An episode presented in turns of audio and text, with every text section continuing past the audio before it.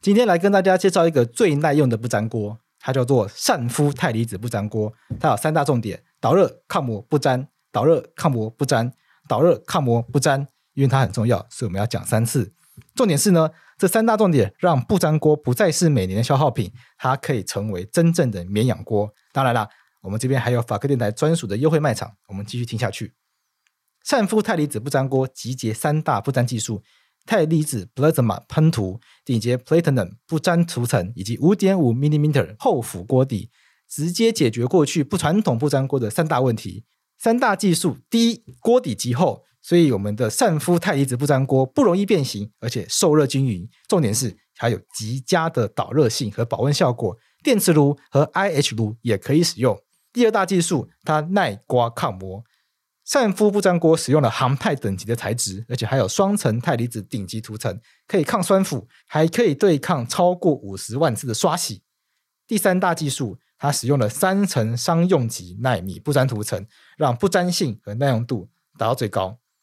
重点来了，善夫钛离子不粘锅不但有通过台湾 SGS 食品安全规范，还有德国二十三项重金属检验标准零检出，致癌物 PFOA 零检出。让你煮得开心，也吃得安全。不管你要煎蛋绝对不粘的平底锅、煮汤煮面的牛奶锅，还是要大锅翻炒，官网通通有。接下来注意听哦，想要买的朋友记得要用我们节目栏的专属链接才有优惠哦。你只要用我们节目栏的专属链接进入卖场结账，就直接折一百元。赶快点击资讯栏到官网去买超赞的不粘锅煮饭给家人吃吧。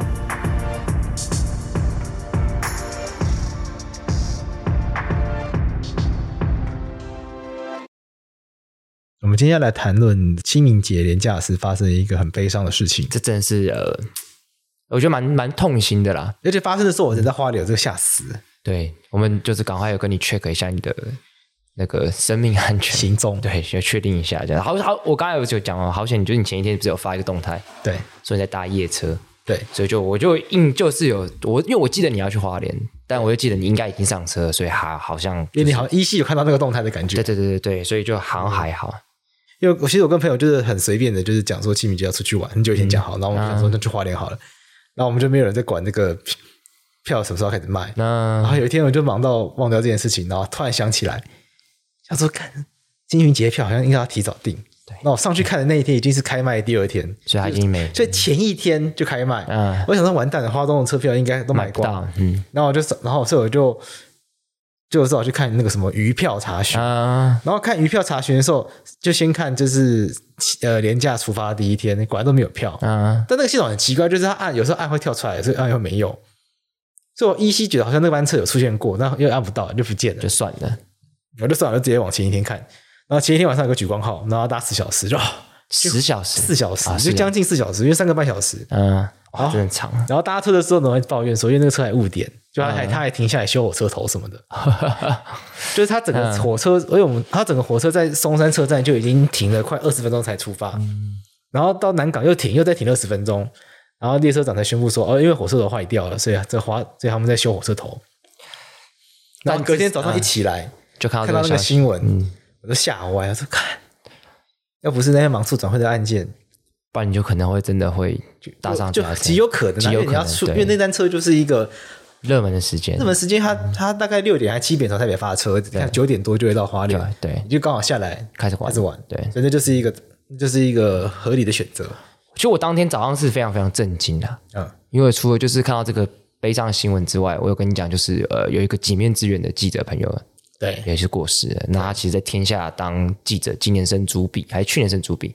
也是非常优秀的记者，也是就是呃意外过世，就是当天早上其实心情就非常非常糟，这样就发现有认识的人上面这件事情也很震惊，就是呃他他不是他不是那件事情啊，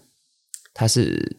就是别的事情过世，然后只是就看到这个就是有认识哦的他人、不是在火车上面哦，对，就是有认识的人过世，然后又看到这个消息，OK，对，就就觉得那天早上心情超糟的，这样我以为是火车上过世的，欸不是不是不是，因为你跟我讲的时候是接在这个火车事情后面，对，这但是就是就就就是我当天心情很糟的原因啊，就是各种不同事件因为都当会天有过世，当天还有朋友的那个 IG 动态，嗯他就转发他朋友动态说，这个人买了站票上火车，因为那个人的动态就是，嗯，他发了一张他买到站票上那台火车的那个现实动态，嗯，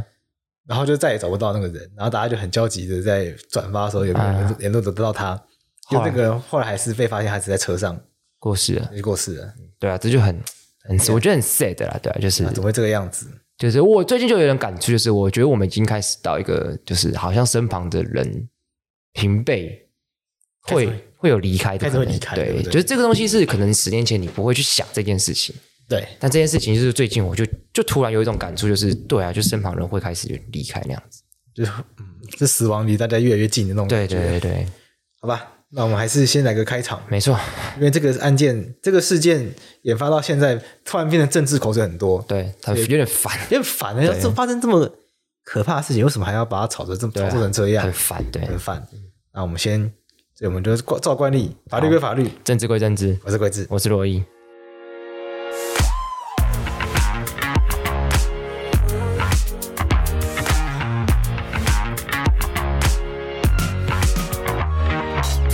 我们来聊泰鲁格号四零八次的翻车事件。好，那我我觉得很多观众一定第一个想法一个问题就是台铁要负责嘛？对，那你那你觉得台铁要负责吗？那台铁某种程度上，他一定觉得自己很倒霉，对这又不是他的，不是他的车有问题，应该说普悠玛对翻车是他的问题。对因为对普悠玛翻车，后来发现是普悠玛那个车本身有些故障嘛，啊！或者是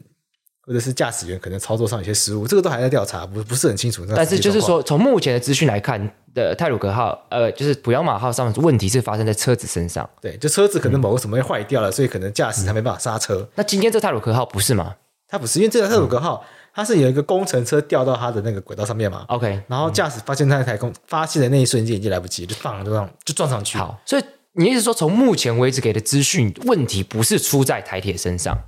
看起来是目前这样为止，对，看起来好像就是，就目前事实就是工程车掉下来，对车子撞上。对，那所以第一时间看到的资讯就会觉得说，好像跟台铁标没有关系嘛。但真的是这样子吗？真的台铁一点关系都没有吗？你觉得呢这个接下来就要进入到这个案件事实的分析嘛， OK 对不对？那这个部分可以掌握到资讯也有限，有限？对，先要要先跟听众讲一下，因为目前的资讯很必须老实跟大家讲，都是在新闻媒体上得到的，对因为我们并不是一个独立机关叫运安会，对对，所以我们其实没有办法去知道实际第一手资讯，所以只能从新闻给的资讯、既有的资讯去拼凑。没错，对，那那这个东西我，们我也必须跟观众讲说，我们讲出来的东西可能最后跟结论是完全不一样的。就跟实际法院的判决之类的东西，有可能是完全不一样，有可能对，就不一因为样到时候的资讯一定更加的揭露嘛，对不对？所以我先跟观众讲说，我们现在讲的东西是从目前的资讯，那目前的资讯就是那台工程车不知道发生什么事情，对因此掉到铁轨上，对，然后火车撞上去，没错，造成这个悲剧。那既有这样的事实，台铁，呃，我我这样问好了，第一个问题是台铁会有责任吗？第二个问题是，那这样子民众是可以跟台铁请求赔偿的吗？ OK。嗯，站在台铁立场，他会觉得他很倒霉啦。那个工程师掉下来干他什么事情，对对不对？对，那我们先讲一个民法的原则，好，这时候会牵涉到一个问题：嗯，为什么会有工程车在那边？哎哎对耶，对对不对耶？为什么会会有？工程车在那边？对啊，按照掌握，按照目前已已知的资讯，大概可以知道说，台铁它是将工程发包给异想这些公司来做一些边破的工程嘛。对，那按照民法，承揽人跟定作人之间嗯有个定作人责任的问题 OK 就侵权行为。嗯定作人需不需要为承揽人的行为负责，OK， ？OK，定作人跟承揽人什么观念？谁是定作人？定做人应该就是台铁，对，承揽人就是这个啊承包商，因为定作人就是去定做一个东西，，对，承揽人就是把这个案件承揽下来，把东西做好的那个人，完成，对把，它完成那个人。嗯，所以逸翔这间公司它就是承揽人，对，那台铁它是定作人。没错，那按照民法，嗯，定作人原则上是不需要为承揽人的行为负责的。为为什么他你我今天把一件事情交给他负呃帮我完成，难道为什么为什么他对一点责任都不太需要？因为在民法的观念里面嗯呢，承揽是将一个案件交给一个专业的人去做， OK，所以是基本上整包给人家拿走，我只定做人的定做人付钱，嗯，然后等着呃，只要等着把成果拿回来就好。所以中间发生什么事情的定做人一概不管，而且也不能管。那我原则上，定做人也不能管承揽人怎么去做这些事情。我可不可以这样讲？因为你这样讲听起来很像是某一个人把某件事情交给另外一个人去做嘛，对不对？那听起来也很像雇佣契约嘛。啊，对，对，那这两个契约，我可不可以这样讲？就是他们之间的那个关系的紧密程度是不太一样的。不太一样。好比说雇佣契约，我的老板对我的紧密程度就很高，所以我做很多事情他必须要去负责任，因为我对有点从属于他，你知道那就是高在哪里？哎你你讲，你就先是讲。地位比较像上下的关系。 OK，那是承揽感觉地位是比较平等的关系，我这样讲对吗？还是你要补充差不多。 ？OK，更精确的讲，嗯雇佣契约，老板跟员工之间，嗯原理论上啦，员工做事情都是老板叫他去做的， ，OK，对不对？嗯可是定做跟承揽人之间，承揽人做的事情不会是定做人就要去做的，定定定做做人人可能也不懂，不懂。嗯就我要盖一个房子，嗯那那个定做人不不可能跟建设公司说，譬如说我要我叫建设公司啊盖一栋房子，我不可能跟他说，哎、那个钢筋怎么绑，哎啊，那个水泥怎么下，啊我哪知道？不会，对不会对房子盖好给我， ，OK 哎，不要漏水，嗯不要就好垮掉就好对符合一切的安全规范就可以了。 OK，可是雇佣关系下面呢，老板对员工的要求可能就很多，嗯几点要来上班，你要用什么样的功法，啊那这些都规范到非常细。 OK，所以我我我们就给观众一个初步的想法，就是哎，雇佣契约紧密程度高，有比较上下隶属关系，对甚至在法律法院判决上，我们通常都会说他们之间可能会有各种关系的所谓的从属性，没错诶，经济上啊、组织上啊、人格上啊。但如果是定做人跟承揽人，我们讲这种承揽契约比较平起平坐，因为定做人没有没有能力去指挥，就是因为这件事情我不会，我才把这整件事情交给你。所以在判断民事的赔偿上责任就会不一样嘛。没错，我们可不可以简单这样讲？好比说，假设今天在雇佣契约里面，公司哎啊不，员工出问题，公司通常必然要负责。没错，但是如果今天是承揽人出问题，定做人是不是要负责？这倒未必，其实原则上是不用，原则上是不用。除非能够证明到嗯今天会发生这场意外，啊是定做人在定做的时候，嗯他有下过一些指示。哎，哦啊有些部分是特别要求你一定要这样做， ，OK。那些地方出问题，好比说什么？你的你的意思是说，会不会是有一些比较特殊的状况，可能法规范可能要求定做人一定要要求承揽人做到某些事情？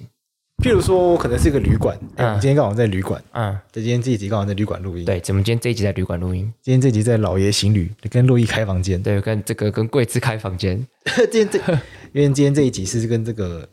是我们一个好朋友润润南，嗯他们有一个录音室叫做 Lazy Corner，嗯如果大家想要做 podcast 又不想要自己买器材的话，也嗯，可以找 Lazy Corner，他们有在做录音室的出租，没错，刚好 Lazy Corner 跟老南港老爷行旅有个快闪快闪活动，对，所以我们今天在这个快闪活动录音室里面躺在床上，没错，舒服的看着窗外的风景，这要在录在录音在，那边录音对，， 就突然夜配起来。然后夜飞起来，那假设旅馆嗯他跟建设公司说要盖一栋旅馆给他， ，OK，但为了想省钱，嗯那只是说不要用防火，不要用不要用防火建材。嗯，假设哦，真的烧起来了，嗯，那到时候定做人就要负责定。做是不是要负责？ OK，这样理解，所以就跟刚刚我讲的概念有点像，可能法律规定一定要怎么样，对，结果你说，哎，你不要这样子，对，那这时候承揽人听你的话的时候，定做人就要负责，没错，这样那这样可以理解。那那回到台铁这件事情，有没有什么？那这个逻辑我们就听懂了嘛？那会不会有什么样状况是，我们要求台铁一定要指示承包商去做，结果他没有做，有没有这样的状况？像现在大家就在讨论说，为什么那个边坡没有护栏？哦，OK，就他那个车子从山上滑下来，滑到轨道上面，嗯为什么没有东西挡住它？嗯，这会不会就是一个需要去检讨的事情？讲更具体一点，会不会就是搞不好台铁有一个责任，是他要督导承包商一定要去装这个护栏，对，结果你没有，结果承包商没有做，那承包商没有做这件事情，不不必然一定台铁的错嘛？我们要看说台铁有没有尽力去督导做这件事情，没错，没错，所以判准会不会在于是，如果因为今天那个护栏是真的是没有存在的嘛，从对照片看上看起来是没有，那这个问题的判准就在于是，是不是一定要装护栏？对如果答案是要，那台铁有没有尽力去督导他们装护栏这件事情？那如果答案是没有，哎，那他赔偿责任可能就不太就会因此更加扩大嘛。没错。 OK，那假假设好了，护栏怎么样责任都不重要，难道我们就不能跟台铁请求赔偿吗？其实这边就会回到铁路法的规定，哦，铁路法，所以我们有一个法律叫做铁路法。没错。嗯，那铁路法怎么说？这个铁路法它有规定说，铁路机构因为行车或其他事故致人死亡、伤害，嗯或是财物等损失，它应该要负赔偿责任。 ，OK，OK，、但除非这个铁路机构它可以证明这个过失跟它无关。哦，就今天这件事情不是来自于它的过失。哦，所以这个就很这又重要会回到又会回到刚刚那我个们刚刚讲那个东西嘛，哦就是说台对铁耶它可能他可能会觉得说这件事情从头到尾跟他没有关系。嗯，那那我可不可以这样跟观众讲？按照铁路法规定，只要发生意外，人民就可以向铁路机构来请求赔偿。对，这原则。但除非铁路机构可以跟你讲说这件事情会发生，与我无关，没错，那他就不用。所以这件事的重点就还是回到说，那这件事情到底台铁有没有因为没有做些什么事情而与他有关？没错。所以第一个重点就来了嘛，台铁如果可以证明这件事情不是因为台铁的过失的话，对，那台铁不用赔嘛。对对对哦所以我们去看台铁，还有一个零四零二台铁四零八次泰鲁格号事故专区，嗯，这个专区上面把相关的资料，包括每一次开会的会议记录、简报啊、新闻稿啊，都放在上面。啊，那我觉得蛮好的，就是政府开始有意识到说这些资料要越越越透明、透明越越好公开，对，比较好。嗯那我们就看他会议记录，嗯，你看他第一次会议记录的主持人是交通部陈政务次长彦博，哦，然后第二次的主持人苏院长曾昌，啊，整个层级往上跳，然后再掉第三次呢，变成蔡总统英文，哦，然后这个这一次蔡总统英文在会议中得到下的结论是，就他们这个会议结论是，嗯，赔偿的部分，请台铁了解一下保险的部分。嗯那这我们等一下讲。 OK，虽然台铁不见得是有责任的一方，嗯，但需要协助家属在求偿过程中相关伤亡赔偿，请台铁负起责任。嗯就看这边就就突然发现到一件事情，嗯其实他们意识到说，台铁不一定是最终需要负责的那个人。 ，OK 可台 OK 铁可能是在过程中嗯需要去有承担一个协助的责任的人， OK，所以这边就意识到说，其实在这个案件中，它确实有个疑点嗯需要厘清。工程车掉下来发造成这次车祸，是目前应该可以算是蛮蛮明确的一个事实。对，，这是明确那事实。工程车掉下来这件事情，到底是不是台铁需要负责的？嗯那就是会接为这部分就会接下来大家需要追究的焦点。不过铁路法这边，啊还有特别去规定说，即使事故发生不是台铁的过失所造成的，但台铁仍然需要给予抚恤金， ，OK 还有呃医药补助费。 OK，所以因为有这个规定，导致说台铁它不管有没有责任，嗯，它都要赔都要赔钱钱啊。，对，那他赔都要的赔钱，多赔的赔的少少而已，就取决于他有没有过失的责任。没错。所以 OK 这个案件接下来发展一定是，其实合理的策略嗯化，我想第一步应该就会是先找台铁求偿。因 OK，为台铁就算没过失都要给只钱，要给钱，那你直接找他要。对第一个一定要得到钱，对对，绝对要到法律规定。法律规定金额或多或少而已。嗯对，第二个也是一定要得到钱。 OK 嗯但是一一直是什么呢？台铁是国家的，一定吐得出钱。 OK，接下来问题就是说，重点来了，那工程行有没有钱有？没有钱，嗯，哎这也是问题这。就重点，就是因为这件事目前为止看下来，刚刚贵子讲的就是啊，不管这个台铁有没有责任，他都要给钱嘛，对不对？而且他绝对给得出钱来。没错，可是现在承包商目前看起来，没错，他应该是有过失的责任，没错。可是他有没有钱赔大家？对，那怎么办？所以我，我我可不可以这样讲？法律上，我们绝对找过找那个承包商请求是没问题的，这个我们也许后面再讲。后面再讲。但是如果没钱的话怎么办？对，所以没钱的话，你会我们会发现到说，花莲地检署他们在第一时间是申请假扣押，哦，先先先把他的这个钱暂时扣押起来。 OK，这个假的意思不是 fake，是暂时的意思。没错，我们先把他的钱，因为我们都知道很常会，我们请跟别人请求赔偿，然后万一他没有钱的话，哎，他可能会赔偿不出来，或者是他其实有钱，他把钱都先转移掉了。所以假扣押就是一个在法律上一个策略跟一个暂时的一个停止一个概念，我们先把他的钱暂时扣押起来，不准他用，以确保万一他在将来法将来法律判决确定他有责任的时候，他必须要赔偿的时候，他是有钱的。对。 OK，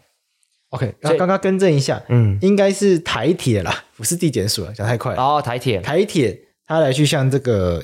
李义祥啊以及他的这申个请假扣押，以及他的这个承包商嗯来去申请假扣押， ，OK，好，所以台铁对这个公司一定有这种一定有也有求偿的机会嘛，啊因，为是你的这工程是掉下来嘛，把我 OK 的把我的泰鲁格号撞坏了嘛，因嗯为台铁也有损失啊，他就他就这样报销对掉一一整列泰鲁泰鲁格号， ，OK，所以呃，也就是说，这是另外一个法律关系，对对，就是承包商跟台铁之间的法律关系，没错对因为今天不管怎么样是台这、承包商的过失导致他的车子毁损，那他还是可以跟他请求没错， ，OK。但这样听起来有一个很可怕的地方，就是我们都知道这起的责任，从目前资讯看起来，都基本上是承包商的很大的问题。对，可是他真的有钱赔吗？就因为没有，就是因为他可能可能没有钱赔，嗯，哦，你要接下一个点，对不对？因为我我的意思说，你刚刚讲说都扣押，可是就算这些扣押，他有这么多钱嘛？好比说，你看、啊、我们想想看，他这次造成什么损害？车子毁损好几个车厢，对，然后五十条人命，对，上百人受伤。没错哎，，他有这样钱赔出来吗？我看应该没有吧。对啊这这就讲到一个重点了， ，OK，大家又看到发生这么大的惨剧，嗯，所以大家就像馆长登高一呼捐钱，好捐钱，然后开始网网民开始疯狂的。很热心的这些善款人开始疯狂的涌入了这个政府成立的专款专专入，款专款专户的这个账户里面嘛，嗯，就大家可能担心说啊，这些受害者他的家属啊，或他们本人啊，后续得不到照顾。嗯，但其实有一个机关，他有出来说话，哎，什么机关？金管会，他说诶他干金管会什么事情？对，，金管为什么他为什么他要出因为来？金管会说这个案件其实有保险，哦，有保险，有保险。可是大家都有保险吗？像这个案件，铁路旅客运送责任险，就台铁有帮嗯哦哦旅客去买铁路旅客运送责任险。 OK，嗯那这个责任险呢，它是由国泰世纪产物保险公司所承保的。嗯，那金管会有公布说，按照这个保险契约，每一个每一个死亡的嗯这个受难者可以领到保险理赔金两百五十万元。 ，OK，那如果你是重伤的话哎嗯，一百四十万元；那普通伤害的话是四十万元。嗯，所以算下来的话，预计会给付保险金一点五亿元以上。 OK，了解那另外呢，就是掉下来那台车本身也有保险，啊。那台车有那台车有买强制汽车责任险，哦，所以他也因会为强制汽车责任险其实也没有什么多厉害啦，对啊，就是那是强制的嘛，大家一定要法律规买。定的，法律规定。那金管会说，这个强制汽车责任险的部分的每一个人会赔两百万，死亡的话赔两百万，嗯失能的话按照失能的等级区分，嗯，失能最高等级也相当于死亡两百万元。所以从目前听下来，确实大家都可以有一些保险上的赔偿。对，所以我想大家要放，我觉得这边是给听众一个一个资讯，就是说，嗯请大家放心，就是说，我们觉得幸好就是台湾的这个保险制度是有越来越成熟，没错，所以这样这样子的一个事件嗯，发生之后呢，其实有保险公司会来出来处理，因为政府像台铁，它本来就买保险，嗯，那我们也早就要求这个汽机车要加保强制汽车责任险。所以一贵这意思说，就是我觉得呃，捐款这件事情，可大家可以要要去思考一件事情，就是捐款有个很重要的前提，就是钱不够。钱不够，对，好比说我们九二一大地震，对，那这个真的会可能会钱不，因为东西都都都垮了，这真的会对，有那钱学不够。校也垮了，路也断了，然对后水也没水了，都然后没了电线电线杆也倒对了，，那这时候大家互相捐赠可以处理一些事情。对，但这件事情我觉得我们可以去思考一下，是真的有就是完全没有钱到需要捐款这件事情，我觉得可以再去思考思考一下，这样就是觉得台湾人的爱心真的是很棒，很棒。对，嗯就是发生这件发生这样发生这样的事情呢，大家就立刻的对啊，说能够帮一点忙就帮一点忙。对对对对但其实有时候这样的爱心，也许可以用在更多地方，譬如说平时就可以来关注这个议题，，嗯对，也就平时就可以更关注铁道运输的安全问题对。它它为什么普悠玛事件发生之后还会再发生这样的事件？是不是哪里没有做好？嗯嗯都会比事后来去给这些嗯更有帮助。当然这是马后炮啦，马后炮事情对啊发生了，当然我们就能够对啊帮忙就尽量帮忙。嗯所以我们今天给这个资讯，也不是说哎大家不需要捐钱，其实不是，是说哎其实大家不用担心，就台湾的嗯，这个相关的制度是健全的，是而且我们应健全该在未来我们就要更关注，就是说是不是相关的这些道路交通运输或者是其他的各个方面相关的保险都有到位。对那这边我觉得很有趣的一个点哦就是说，这边还有特别强调说，目前已经确认至少有三位乘客他们是用信用卡买车票，啊，所以这些信用卡本身就有赠送。如果你用信用卡买车票，它出事它会另外赠送保险给你。呃这些因为买票用信用卡，所以得到了信用卡另外提供的保险，所以这部分也有理赔。这个真的就要跟 跟观众稍微讲一下，这个毕竟洛伊是信用卡达人，对，因为我每次搭高铁的时候，其实我真的也不太开心一件事情，就是你每次看那个人工买票的地方，对超多人的，对，那我就不懂大家在排队排什么。对啊，为什么不对找机器买就就好了？第一有机器，第二手机 APP 啊，对呀、啊，手机 APP 绑卡片，你要一按 Apple Pay 刷个脸，哎，就就结束了。你上次就在那边生气气，对，我这样有一个人生气，我们团队有一个成员，不会用 A P P 买票，对他现场在现场下载，不是因为他平常都有在搭高铁的习惯啊，对啊，他平常不是应该频繁搭高铁吗？对啊，我说怎么没有绑？还是要他还把卡片拿出来输入啊、我就有点火啊！我会觉得这就是，就我意思说，就是这件事情，你看、哦，我们从这件事情看，就是你绑呃，你 A P P 这些这些东西，其实很摆起来很快速，很方便。对，好比说，我常常因为当补习班老师嘛，我常常在搭火车，就是可能我上完课，我在回程的时候，中途搭其他大众交通工具，我就把票买好了，我就对不用到现场买，方便。然后这时候看到这件事情，就是如果今天是有刷卡记录证明，有一些刷卡的公司、银行是会给你赠送保险的。对对对对所以就就是，也就是说，你掏现金出来买是一个好像看起来最不可能有什么好处的。我觉得用付现金这件事情，其实是经济决策上面最不理智的选择。哦哦，你这个的话第一点，批评很多人哦，来来，好刺激。第一点，你携带现金在身上是不是危险？哎，对你现金掉了就掉了啊，嗯对，就掉找不回来了啊。对你信用卡掉了，打电话挂失。对，而且捡到人也没可能有有时候没办法立刻刷。哎，没有立刻刷，而且挂失啊它会回推报二十四还是四十八小时，嗯前面交易可以不承认嘛？哦，对对对啊对，那你信用卡发现不见立刻挂失，嗯就还救得回来，现金不见了，嗯，就去哪里挂失啊？而且现在通常如果你绑什么配什么配，它那个它那个需要可能你的指纹啊或者什么是脸 Face ID 啊，那个又更又更麻烦。对啊，那其实更其实很难破解啊。对对对对所以对，第一个，嗯现金的保管困难； ，OK，第二个，现金是立即的消费，就是你现金付掉了没有了。嗯可信用卡它是延迟性的消费，什么意思呢？啊，嗯你现在刷是一个月后付钱，对，那按照经济学理论啦，嗯这个是这如果这一个月的时间，你把这一笔钱拿去买股票，啊赚一点钱回来，再把它付掉，哎那其实不是更聪明的选择对，吗？因为现金流还在你身上，因为现金还留在你身上对嘛，，嗯，你只要能够确保到账单结账那一天，你拿出钱来就好了。啊当然，这有点杠杆操 作啦。那经济学理论就是这样子嘛，对对对现金保留在身上越久，越对自己是越有利的越嘛，利你至对少对存在对银行都有利息嘛，对对对对对对，对不对？所以第三点，这是第二点，嗯现金付现金是立即性的就钱被花掉，对信用卡是延后付对钱，嗯，它得到一点点时间上的弹性可以运用没。错，第三个就是这个，嗯，你发信用卡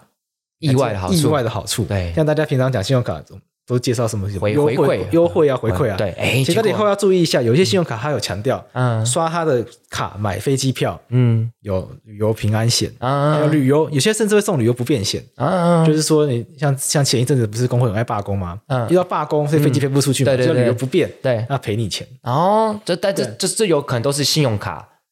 对，因为我觉得这个逻辑其实帮观众补充一下，因为你付现金就是你付现金而已，对可是你信用卡其实基本上是那个发，就是那家银行先帮你付钱，对，银行先把你付钱给他，对对对，那那为什么你他先帮你付钱，他还给你好处？因为他帮你付钱，你最后要把钱还给银行啊。而且他还跟那个人收钱。啊对啊，就是银行之所以愿意做这件事嗯情，就是因为银行它会从中会收取一点金流上的手续费，对可能可能一到两趴，两到三趴之对对对间。对对，对，然后还有搞头，还有而且等于等于等于同于是你原本你看你原我好比我原本去买杯，我原本去买杯咖啡，我把钱给咖啡机构，对可是按照信用卡这个最后的逻辑，其实是我把钱给信用卡，对，那他就会从我这边拿到钱，他可以去做其他投资者，对所以他会给你蛮多好处的。对，所以他就送你保险，要送你什么对一趴两趴回馈，对对对对对，他就是吸引你想把钱放在他那边。对啊，然后说道路又救援，然后去机场又有贵宾室，对对对对就对这样来对的对，还可以有点心之类 的。为什么扯这边来啊？没有跟大家讲信用卡的好处啦， 这这是鼓励大家，对，因为对，要不过呃，鼓励大家合理的理财，合理的理财啦的对规啊划支出。对对那规划支出的时候不要什么都现金。对，我们希望我们这个时代，大家可以赶快进步到都有信用卡，嗯都有各种配，嗯因为法白的电商系统 一直卡在我们的消费者没有习惯，使用信用卡，对习没惯有习惯使用 Line Pay，对，没有习惯使用各种 Pay。这蛮有点可惜。那其实大家都要用那个 ATM 转账，对，这真的不行哎，我真的我真的必须不 OK 这这件事情，我真的是有点生或是气都。用 iPhone 要去刷条码付钱，真的是用 iPhone 付钱，法白被扣的手续费很多很多就拜托大家就是用信用卡就好因为信用卡它就是收两趴、三趴，啊，那看一百块两趴是两块钱，嗯那 iPhone 那个条码一张嗯，就要付上二十块、三十块手续费，好头好好贵嘞！法白白是输才多少钱啊？对十趴被拿走了，对，所以法白基本上不没有在开那个 iPhone 那个功能，哎对这太夸这太这太离谱因为了啊其。实蛮多观众常问我们说啊，可不可以什么那个超商付钱啊？对，其实我就去就转变一下思维，早点去办信用卡，累积一些信用，那其实也很方便啊，对不对？对啊观众讲一下。那我只是说，从这次事件，刚刚贵姐也讲嘛，金管会说，为什么那三个人都可以那么早确认？因为他们就是用信用卡买对车票，就更早确认这件事情。没错，没错。那金管会还有说，其实这些事件中，呃，金管会还有提到说，其实这次这次事件中有一些人自己有买保险，嗯那金管会现在也要求这些保险保险公司赶快去厘清。嗯就赶快去写，赶快去进数比对出来说哪一些人是有自己投保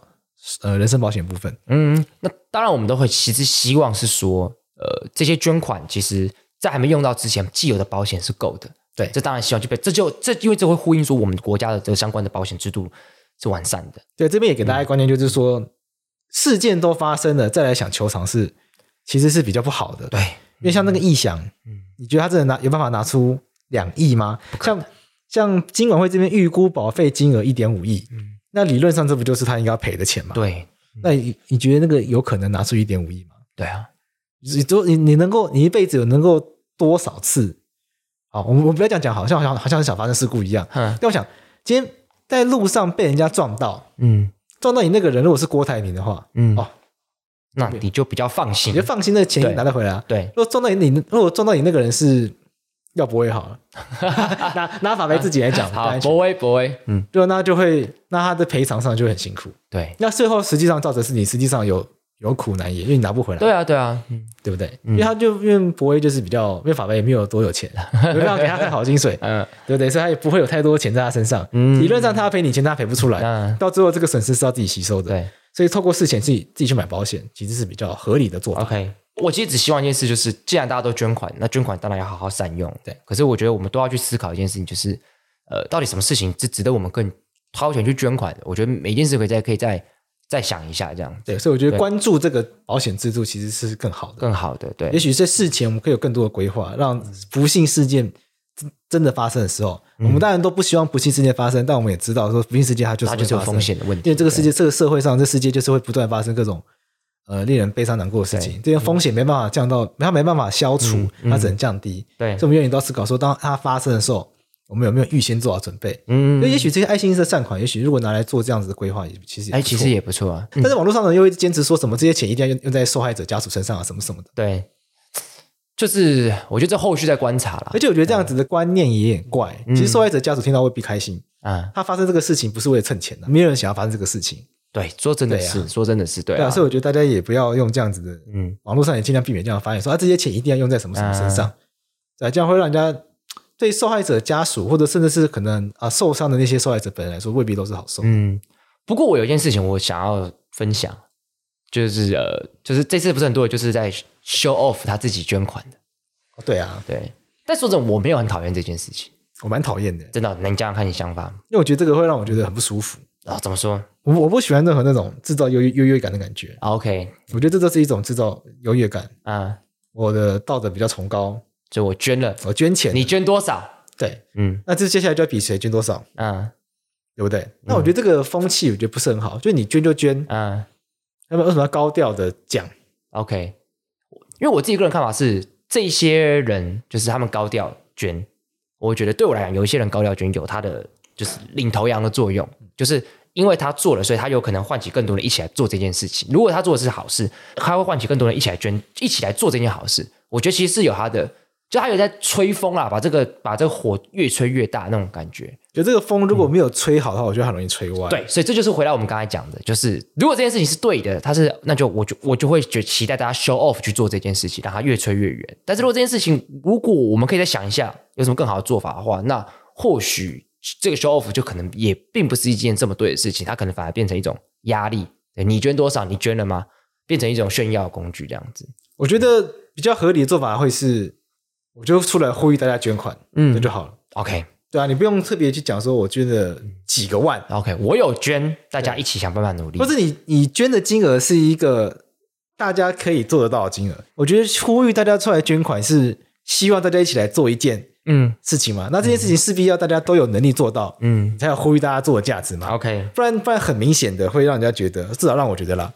被勒索其到，实是炫耀啦，炫耀你就炫耀炫富啦。嗯我觉得讲直接是这样。所以如果说呼吁大家捐款，那我捐出一日所得，嗯，我觉得这就 OK，因哦就为大每家个人做都每个人都有能力捐出一日对所得。对对因为有些人一日所得可能是一千，对月薪三万的人，对，对啊，这每个人都有能力做出捐出一一日所得嘛，或者是你就捐出年终奖金，嗯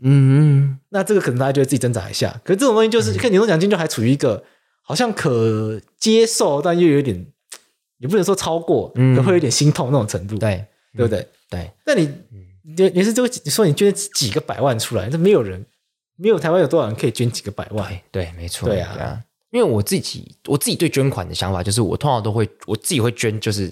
持续性的东西，嗯就是一次性的东西，我比较不会，我比较不会去捐。哦，因为持续性的它才有办法走得长远。对我们要求的事情是解决社会问题，对所以我喜欢去捐给长期去解决社会问题的，它一直持续性一直去耕耘的，我觉得这才是对的。然后他们耕耘的方式是把问题变成制度去解决。嗯对我我自己个人是比较喜欢这种方这种方式啊。我觉得不管是捐还是订阅型的东西，嗯我觉得确实长久型的会比较好。所以像我像我自己，就是这样，好像变成我要我自己说我自己在捐钱，哎呀哎 哎呀，呀刚自打 diss 嘴完，刚哎自打嘴哎巴马上啊没有啦，就是但我觉得还是蛮值得推荐给大家，大家可以考虑啦。没有说大家要去一定要去这个，嗯就是家福基金会他们有这个认养嗯贫穷儿童的这嗯个比较弱势儿童嗯的这个这个方案，嗯就是你每个月就给他一点钱，嗯嗯，就捐一点钱到家福基金会，那这笔钱就用在某一个台湾的或者是国外的小朋友身上。嗯对对对，我就做这件事情。哦，我是然我后是这个很，那这个也很特别，就是这个小朋友，就是他可能圣诞节会寄卡片来给你这样子。哦，所以你每个月你每年都是要生对，孩子，就每年每就是隔一段，每隔一段时间就会突然收到一张卡这片么，可爱然后他还然后他还附张照片说他现在长到多大了。啊，我印象深刻是之前那个一开始是一个在东帝汶这个小女孩，嗯就从她是幼稚园一路到她什么小六，然后什么她说什么她现在在学学写字，然后现在会唱歌什么什么的，就会分享她的什么成长的经历。嗯但我觉得很没有用，从头到尾就不认识这 个人，然后我不可能去东帝汶找她。对对，然后因为她已经够大了， 嗯，所以家伯经纪就通知我说，因为她已经长大了，嗯是不需要再捐别换人了，就换人，就变成一个基里巴斯的一个小朋 友，然后就开始刷基里巴斯，蛮可爱的 蛮蛮可爱有趣的，我蛮觉得可爱的觉得人跟人之间这个羁绊蛮有趣的，就这个可以推荐给大家。我这个人是捐人权团体啦 OK 那他就会就是会寄那个人权报告给我，哦对对对，哪一个人权团体啊？跆拳会吗嗯， ？OK，其实我觉得商业模式、商业这件事情本身就也也可以为策略带来哎很大是，啊是啊很好感是啊，同意啊同意啊，所以我觉得大家也不要觉得说这些钱一定要是捐，嗯，它才会让这个社会变得更好，或者是才能帮助到弱势。消费，如果你在消费的过程，你就直接选择一些它的生产环节，嗯，或者是它的一些理念是会照顾到更多角落嗯的、同意，完全同意。的话的那些厂商的话，譬如说你使用你，譬如说你选的那个衣服就没有用到新疆棉花，嗯新疆棉花的，它就就有机会减少强迫劳动这个哎，想现到象。我这件衣服，哪一家的这个无印良品，啊？这不就是标榜有用新疆棉的那一家吗？对啊，对啊 完蛋，糟糕，完蛋了完蛋。可是我两年前买的，所以我更不啊那打个这不知个道非战之罪。对对对，所以或我 者啊或者是你就支持一些嗯，对台湾有正面影响力的一些媒体，好，比如说法律白话文运动，哦，对我们自己有一个四十九元的订每个阅月方是案，就对，就是每个月就是赞助我们四十九元，嗯然后可以让这个节目。嗯，让法白的脸书什么的走都变得更长远。好。对，对，每一次消费其实都是一次投票了。哎，其实我觉得你讲这观点很赞，就是真的不要觉得好像觉得我们一定要捐才是做好事。其实有时候消费就是你也达到产品，你也帮助这家企业，然后他们其实也做很好的事情，这其实是更棒的事情。所以因为捐款这个字好像很单向了，很单向就像对我好像把钱给家福基金会啊我什么都那其实不要我没有啊，我是不求回报的。对对嗯当然这样子这个模式它有它存在的必要，因为我对不对可对对能。我不可能期待那个东帝汶小女孩给我什么回报，对对对这听起这也来很有点奇怪这对听起来怪怪的，对啊对啊什么对十年养成计划，对对这这不太这不 OK，行对但这有一些模式这个是必要的，嗯但有的时候我们可以试着看看，像商业模式它是对的，它是来往的，哎对对对对嗯对我付钱给他，他回来给我一个东西。那我们也许也可以期待说，这样子一个模式，它是可以对社会是良善的。不过我们归纳一下，对我们刚才讲台铁要不要负责，哎，要看他有没有过失。对，那过失就会在那个事实上，他有没有装那个栅栏？对，那他有没有责任要要他对装了有？没有责任让他装？对，那承包商看起来是现在是觉应该是看起来是很有陈波商感觉躲不掉躲了，不掉，对，啊对躲不掉对啊就是但他就是很基本的可能侵权行为啊，或者没是错其他的民法上请求。没错，然后那刚刚也讲到说这个呃假扣押的问题，对，那所以我稍微帮大家去爬，就是整理一下这样子。可是这有个小问题，就是这次新闻就是第一时间爆发的时候，那家公司的负责人李义祥被申请什么积压，羁押，然后第一时间法官是以五十万元交保，没错，大家骂翻，然后后来检察官再抗告，撤销裁定，他被羁押。那这个东西，其实我觉得我们在节目上其实也跟大家讲过很多遍了，交保不代表他无罪羁押，也不代表他有罪，对，这个是两回事。但是可能有一些新的听众，我觉得我们还是帮大家去补充一下，就是贵志要不要跟大家讲一下，到底什么是羁押，它的目的是什么？因为积 OK 积压，他要处理问题是说，今天一个刑事的侦侦查查程序在跑，嗯，侦查完如果起诉了，不就要判刑？对呃，就要先确定他有没有罪啦。对有罪他就要判刑，对判刑的话就要执行嘛。，对，我们要确保正义可以获得实现嘛没，错，他要被惩罚嘛。，对但有些人会绕跑啊，啊、对对有些人会绕跑嘛，啊，甚至是有一些人为了要避免自己被处罚，嗯那在侦查阶段他就开始灭证，灭证、那就开始串证。串供，对啊，这个你知道这个串供最有名的，我觉得做最有名的就是这个，嗯我不好讲一个建商，嗯一个赵姓建商，嗯他因为他因为这个某一些弊案卷入刑事程序，嗯，所以那时候法官就以他有串证串供，呃，我现在突然想不起来当时羁押他理由，也有可能说他可能有嗯逃亡之余，啊啊反正就被羁押起来，然后后来又被交保出来之后呢，就立刻进到公司跟大家开会，然啊，后就立刻再被申请羁押，说他在在串证，对，然后就说我们有进公司处理公事，我们建建设公司有很多东西要讨论，这是合理的董事会会议什么的，那你谁相信啊？你是说一家很有名的建设公司？对，叫什么远远远什么差然后什么差大熊熊什 么的，就是他，应该就是 OK 他。 OK，对。但至少你这样讲很清楚，就是说，就是积压与否这件事情，其实就是避免一件事情：这个人太雷，破坏犯罪侦查，对，他有可能跑走，跑走他可能把证据弄烂，串证湮灭证对据。，等等等之类的。没错对我们不要他这样子，所以先暂时把他关起来。对，所以一开始我看到说地检署申请羁押，嗯是觉得不意外，嗯，因为社会瞩目案件，社会瞩目案件，对但我就会总是会觉得说这个对案件真的有羁押必要吗？对，我会我自己是比较存疑的啦。嗯，这这其就实是说这个案件你就有串证的可能性吗？啊，这我车子就转让在那边啦，对你要跟谁串？就是证据不太可能灭掉啦。对啊，那个证据就就在那边啦，嗯就大家现在在这边挖。我印象有一个很深刻的案件可以跟大家分享，就是在二零一四年年初的时候，有一个人开卡车冲进总统府， OK，然后他就被申请羁押。但是呢，这就有几个问题哦。那个人冲进总统府，他车子冲进去，他其实算就算车祸了。对他虽然是故意冲进去的，对，他被以杀人未遂、侦查然后羁押。那我们就来一一跑一下，他到底有没有可能会做这件事情？第一，他有没有可能逃亡？我跟你讲，他双脚骨折，哦他是低收入户， ，OK，好，那看起来没有办法逃亡嘛，对不对？对好，再来，他有没有可能灭证？那台卡车在总统府的门口， 也很难灭证吧？很难灭证对啊，。然后经过初步宪兵一大堆呢。对，经过初步调查，他是一个人犯案，哦他没有人任何支持他，所以他也没有，他就说他心情不好，他觉得对这社会不满那之类个的，不满政府啦，对，所以他看有没有串供，也没有机会串供啊，没对有啊，共犯啊，对，那。可是检察官却一直要羁押他，那就会变成是他有点像是满足社会的情绪，对。对，那些其实就是不是很好。这样但这个案件，我觉得多少有点这个味道。一定但这个案件，其实你要说这个有没有逃亡可能性，难免有，因为这个对人不逃的话，他这一生坦白不一定讲，不只要坐牢，可能那个债务也背不完，嗯对所以他确实有可能逃亡。我，但是这个逃亡之余要怎么认定，他其实就很空泛，我就让我觉得对啊总是需要好好的来反省一下说其实任何人都可以说他有可能逃亡啊，对啊，那个人你也可以说他逃亡的，啊这骨折不能坐轮椅推推推把自己推走嘛。应该是有点困难但的，困难不代表做不到嘛，因对为他是之余嘛，对对就是困对他不是说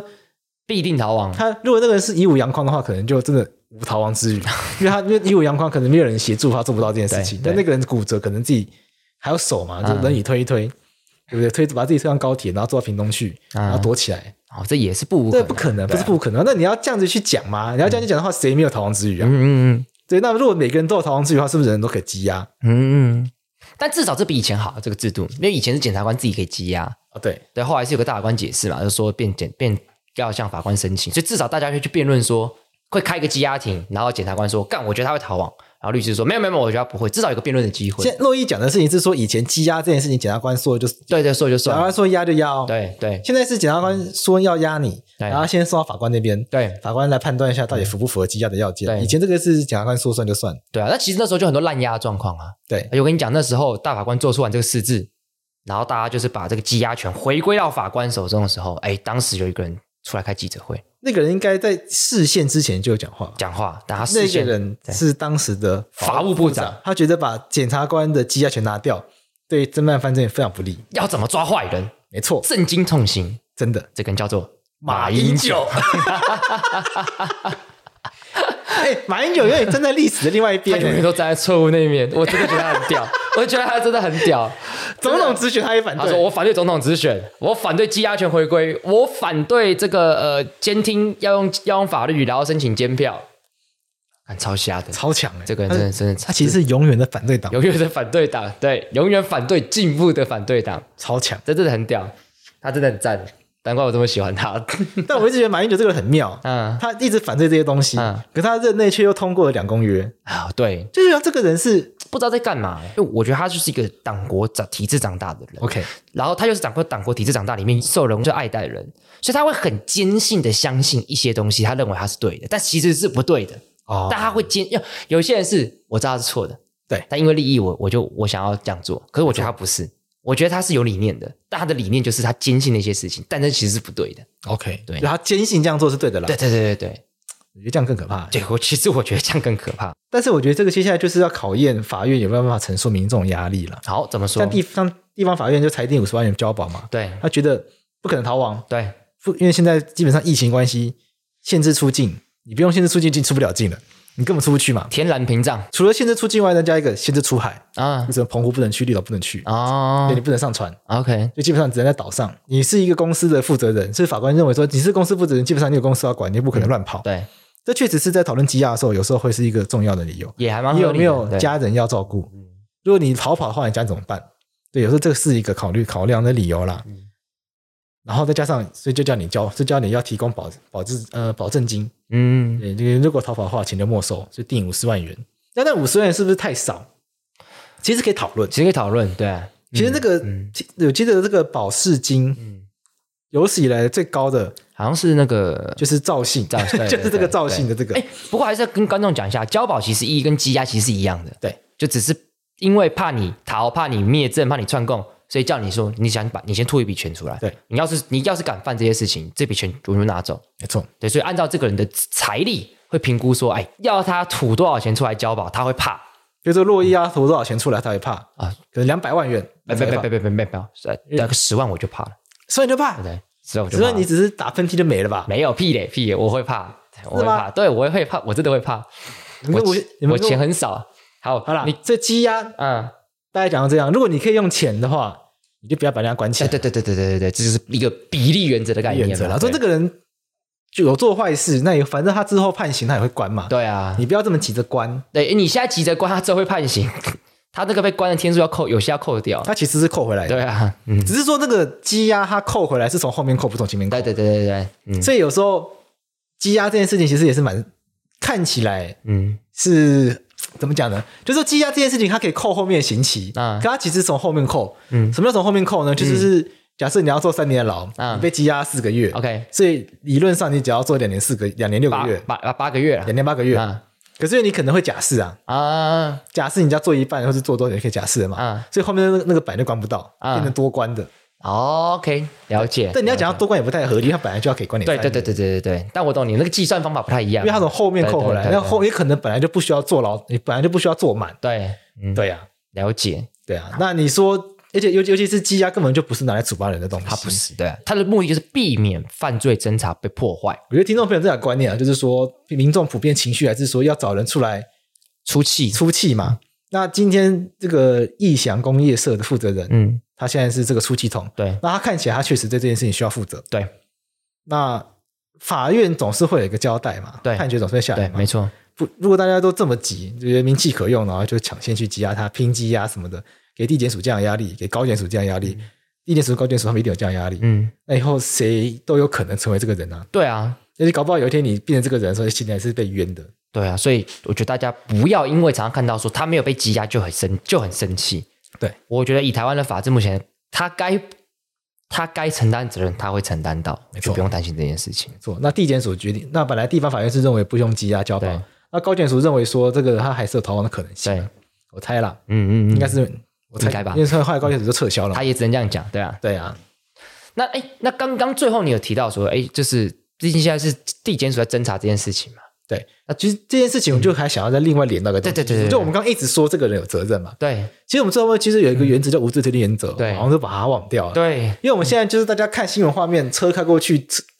火车开过去，工程车掉下来，棒撞上去。对，你有肯定看到那影片吗？有啊，我嗯我有看到，对啊那，很吓人很。吓人，对那直觉就会觉得工程车的这个管理人有问题，啊，可是这个东西都还没有调查过，嗯，所以我们还是要保留一点空间，空间给他。嗯，那现在问题就是说，现在很多不利于被告的资讯都在网络上面流窜的嘛，对，嗯因因为官方都提供嘛，运安运安会有提供，然后地检署也有出来说明什么的。嗯，结果最近我昨天看到一个有新闻，我就觉得很有趣，来，有一个关键十五分钟，嗯就车子掉下去之后呢，就是好像有影片播到这个李义祥，嗯他有打电话，嗯这就有一个问题来了，嗯，这关键十五分钟拍到的这一通电话是打给谁？是打给谁？嗯是不是打电话给台铁？说，哎，车掉下去了，车子先不要开过来。哦有没，OK，有有没有可能有这样的状况？我觉得你讲得真的很赞，就是呃，坦白讲，我也不知道车子掉下去多久后他撞到，但如总是果有一点时间嘛他，如果有那时间，他真的打电话给台铁说，赶快把台铁立刻停止。对，火车赶快停住，那这其实是对他是有利的证据。对而且其实他也尽到就是这个灾难发生前他能尽到最大的责任。对，万一是这样子的话，没错。当记者问说那通电话到底是打给谁，是不是通报的电话，是不是李义祥他去通报嗯，车子掉落这的这个内容的时候，这个地检署还是高检署的检察官就说嗯侦侦查查不不公公开开。我这时候就很疑惑说，那这个对被告很不利的这种各种事实，你们连这个车子是用石头挡的，都被都被讲上，都被传到这个传到天花乱坠。那车子本身有没有打手刹车这件事情，到现在看起来也是一个谜团。嗯但是已经似乎大家都目前普遍上都认为他没有没有打按手刹车，对不对？嗯所以这些听起来很不利于被告的事情，都你把车停在边坡上面，然后没有没有拉手刹车，然后用石头去挡车，这些听起来很不利于被告的事情，大家都已经公开。那为什么这个比较有利于被告的事情，如果他第一时间通报这件事情却不能公开？嗯，那这个侦查公开跟不公开的这个重点，它的界限到底在哪里？了解，难道是有利于被告的都不公开，嗯不利于被告就赶快公开吗？嗯，那这件事情到底要怎么去理解它？难道说真的不公开会成为一个地检署办案的手法吗？因为确实，对我不对不得不否认，他有时候确实是一个手法。就是这个民间司改会批评很久了嘛，嗯对啊，对啊，就是说真的不公开永远都是不利于被告的才大公开，对有利于被告才不公开。对，对啊，那就变成一个办办案手法，他先营造一个社会上的舆嗯舆论，论，去营造说大让大家嫉恶如仇，嗯去运用这个社会上嫉恶如仇这样的心理嗯，嗯去释放很多不利于被告的消息。嗯，然后让地检署在侦办的压力上可以警戒很多。我觉得这真的是一个很可怕的想法，是我我可以理解民众的情绪，但大家有时候真的很喜欢太想要找一个人出气。对，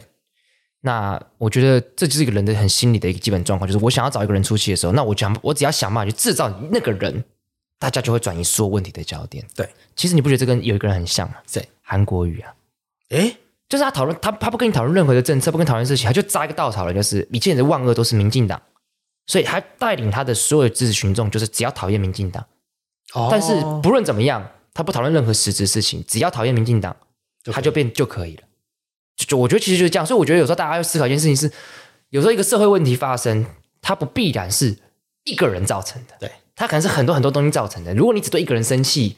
有时候不会解决问题。就很多问题，它应该都是系统性或者对是结构性的问题。对，，为什么今天这台车会掉下来？嗯好，假设这个车车 OK，假设这台车掉下来是没有拉手刹车，嗯，那会不会会是我们的驾驶的教育训练不够，不够？对，对你去怪这个人，为什么他不拉手刹车？嗯，这当然要怪，对我们可以不拉手刹这车是。他的错。嗯那我们就要接下来问说，为什么会有人停在山坡上面却不知不道拉手刹车却，没有觉得自己应该拉手刹车？，对，这件事本身很怪。嗯，那如果这个很怪，它是一个普遍的现象的话，那表示说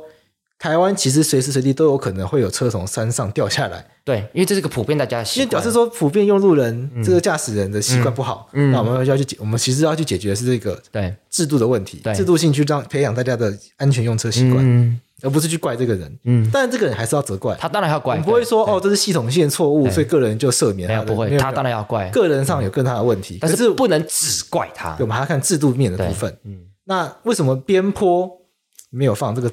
嗯没有放这个保护栏嗯相关的围篱？嗯，是这个这是这一类型工程本来就不需要做，做这种东西很多余，因为你嗯有时候你那个保护措施到太多，对，其实会变得很荒谬，而且会浪费钱。浪费钱，哎 对荒谬，而且反而变成做事绑手绑脚的，没有办法没有办法合理的做一件对事情。对，像保护到极致，就会变成台湾人在鬼月都不敢去游泳，呃，这就有点荒谬。对你就会怕这个怕那个，对你就干脆直接不做，对，这其实也不对。嗯所以这个保护要到什么样的程度才是合理的，这个也要讨论。这要讨论。那对那啊边到底应不应该装设这个保护栏？嗯我猜应该要啦。那如果不装，不装是因为省钱吗？还是根本就没有想到应该要装？对，如果是根本就没有意识到要装，那其实更可怕。很可怕，就我们没有这个风险控管的问题。没错对，那我觉得侦查不公开其实也是一样的啊，嗯，就大家看到这样子的一个事件后，大家都很期待，所有民众都很期待，赶快得到答案答案、资讯。嗯那地检署它就会有压力，侦查侦办的这些机机关它就有压力，它必须要提供相关的说稿给媒体。嗯那所以运安会也出来做简报，对然后播放嗯，事故发生当下那个行车记录器。对但那个行车记录器的播放本身到底是不是一个民众需要知道的东西我？也觉得，其实我觉得对很可怕、啊因为要不就像你刚刚假设问题啊，他确实是在那个轨道上，对可是他什么时间点到那轨道上，中间他做了些什么事情，这是我们看不到的。对对啊，而且这民众需要知道到这个程度吗？嗯你那个那个出车祸的那个第一手的那一瞬间画面，现在在电视上面一直播，嗯，对于家属来说不是好受的事情。对啊，然后民众知道这个，除了觉得很惊悚、很猎奇以外，其实没有什么没有对事情没有什么帮助啊帮助，对，然后因为民众一直会希望有这样子的心情，所以这地检署他也必须要一直出来，他必须要适度的去做侦查不公开的例外，因为侦查不公开还有相关的规定，嗯对对这对种对例外对是如果社会如果你不公开会造成社会更大的隐忧的话嗯、疑虑的话，你就必须要公对开。但这之后就变成说，那到底哪一些是可以公开，哪些是不能公开的？嗯，那如果这个公开与不公开之间没有一个明确的标准的话，那未来大家成为这个，大家不幸成为犯罪侦查的这个被侦查的人的时候呢，其实大家处境都会很辛苦。嗯因为台湾过去确实也有几个很有名的案例，他事后被证明他是无罪的，对，可是因为他之前侦查被大公开，所以他嗯，这辈子就背背负着污名。这最有名的就是妈妈妈嘴嘴老妈妈嘴老板嘛。对对除了妈妈嘴老板呢，还有一个是一个很有名的共谍案，啊，有一个记者就是被被被讲成是共谍，嗯就后面判决结果发现他根本不是，嗯那他这辈子就被贴上共谍的标签，嗯然后从此回不去，然后没有没有报社愿意用他，嗯然后他就这样抑郁而终了。哦，那我那这个对我的震撼也是很大，嗯嗯，因为我在民间司改会开过几次会，他有来，他有以这个当事人身份来参加过会议，就讨嗯论这个中查不公开的啊事情。然后后来就没有来，因为他过世了。我就说、啊过世了，这事情都还没有结束就过世了，嗯这辈子就这样走了。嗯对啊，所以我觉得侦查不公开这件事情，确实也是大家要一起来去思考问题的。为什么对被告有利的就不能公开呢？嗯所以我觉得这就是我我一直很想要嗯，跟大家呼跟吁大家呼吁的一件事情，就是说这个其实是一个很可怕的事情。其实我觉得这个社会，大家其实都有正义感，所以大家会生气，因为大家看不正义的事情会生气。但是如果我们只有生生气的话，其实是远远不够的，因为这个生气的怒气有时候会反而会转化成错误攻击的力量。没错，那我觉得这是大家要小心谨慎去使用的。我觉得要好好珍惜自己会生气这个这个这件事情，因为它是有正义感，要好好珍惜。但你更应该要好好珍惜是，当你有这个正义感的时候，要怎么样让它好好发挥？我觉得这才是最重要所以这个能量要把它引导到正确的正确的去方向对它才会解决问题，的。对，不然它只会制造更多的受害者。没错。好，好，我们差不多了，我们先到这边，好，大家下次见，拜拜。拜拜。